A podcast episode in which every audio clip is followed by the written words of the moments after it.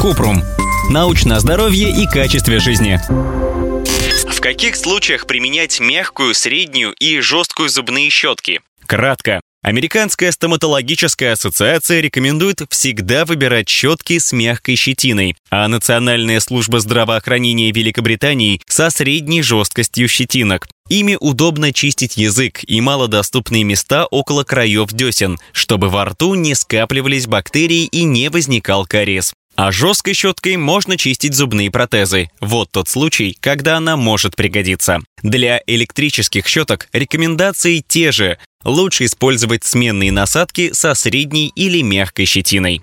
Подробно. Итак, мы выяснили, что в любом случае лучше пользоваться мягкой щеткой или вариантом средней жесткости. Но некоторые люди выбирают жесткую зубную щетку. Возможно, они считают, что такая щетка лучше чистит и может убрать налет, но это не доказано. Жесткие зубные щетки травмируют десны и могут повредить боковые стороны зубов и эмаль. Если использовать щетку с жесткой щетиной постоянно, это повышает чувствительность зубов. Неважно, какую щетку вы выберете, мягкую или со средней щетиной, ее нужно менять каждые 3-4 месяца, либо чаще, если щетина заметно потрепалась. Когда щетина изнашивается, эффективность чистки снижается. Как ухаживать за зубной щеткой? Тщательно промывать после каждого использования, чтобы удалить остатки пасты и частички еды. Хранить в вертикальном положении, чтобы щетка сохла на воздухе. Если хранить влажную зубную щетку в закрытом контейнере, это способствует росту микробов.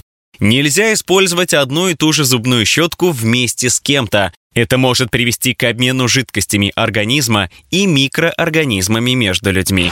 Ссылки на источники в описании подкаста. Подписывайтесь на подкаст Купрум, ставьте звездочки, оставляйте комментарии и заглядывайте на наш сайт kuprum.media. Еще больше проверенной медицины в нашем подкасте без шапки. Врачи и ученые, которым мы доверяем, отвечают на самые каверзные вопросы о здоровье. До встречи!